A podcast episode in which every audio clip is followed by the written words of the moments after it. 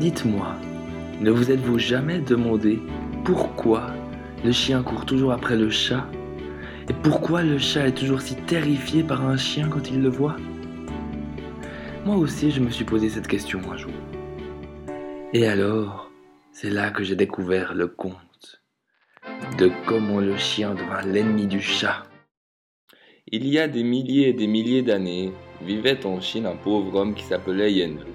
Il possédait non loin d'une rivière une vieille petite maison dans laquelle il habitait avec sa femme et ses deux bêtes favorites, un chat et un chien.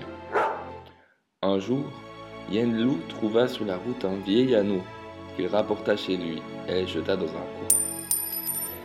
Mais à partir de ce jour, la fortune entra dans la maison.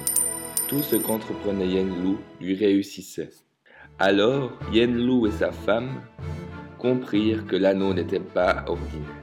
Écoute, il ne faut pas laisser traîner un anneau pareil. Mieux vaudrait le cacher soigneusement. Mais où le mettre? Ils réfléchirent longuement, puis décidèrent d'enfermer l'anneau dans un petit coffre de bois qu'ils accrochèrent à un clou près de la porte. Par malheur, un homme venu de l'autre côté de la rivière pénétra dans la maison pendant qu'il n'y avait personne et emporta le coffret. Le chat miaula, le chien aboya. Mais quand Yenlu rentra, le voleur était déjà. En même temps que l'anneau, la fortune quitta la maison. Le chat et le chien, moins bien nourris, souffraient aussi de la misère revenue. Il faudrait trouver un moyen de venir en aide à nos maîtres. Le seul moyen serait de reprendre l'anneau au voleur. Et ils résolurent de tenter l'aventure. Mais à peine avaient-ils quitté la ville qu'ils se trouvèrent devant la rivière. Il faut traverser la rivière. Jamais la vie.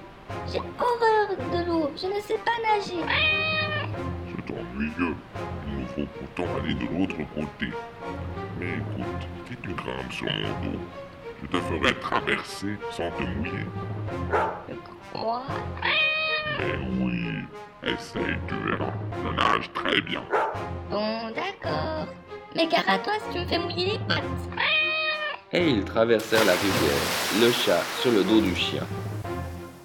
Tu vois, ce n'était pas si terrible. Ce n'est pas une raison pour m'arroser. Sur l'autre rive, ils trouvèrent aisément la maison du voleur. Ils la reconnurent à l'odeur. Ils entrèrent et tout de suite aperçurent le petit coffret qui était suspendu au-dessus de la porte. Comment l'attraper? Oui, comment faire? Ils étaient assis, la tête en l'air à regarder le coffret, quand tout à coup, le chien s'écria. Je sais ce qu'il faut faire. Ah oui, tu as une idée? Oui, oui, tu vas attraper une souris et nous l'obligerons à faire un trou dans le coffret. C'est une bonne idée. Il attrapa donc une souris, et la petite bête, à demi morte de frayeur, se mit au travail. Surveillée par les deux amis, elle grignotait, grignotait, grignotait. Dépêche-toi. Dépêche-toi. Quand le trou fut assez grand, l'anneau tomba et roula par terre. Et maintenant, rentrons vite à la maison. Pendant ce temps, la souris, oubliée, se sauvait chez elle. Le chat prit l'anneau entre ses dents, grimpa à nouveau sur le dos du chien, et ils repassèrent la rivière. Mais dès qu'ils touchèrent la rive opposée, le chat bondit sur le toit le plus proche et sautant de toit en toit, se précipita chez ses maîtres. Il vint frotter sa tête contre les genoux de sa maîtresse et laissa tomber l'anneau devant elle. Yenlou, Yenlou, viens voir Le chat a rapporté l'anneau Elle donna un gros poisson au chat et le caressa encore plus qu'à l'ordinaire. Le chien ne rentra que plus tard. Il lui avait fallu suivre des rues et des ruelles et trotter longtemps. Il était fatigué. Il avait la langue pendante.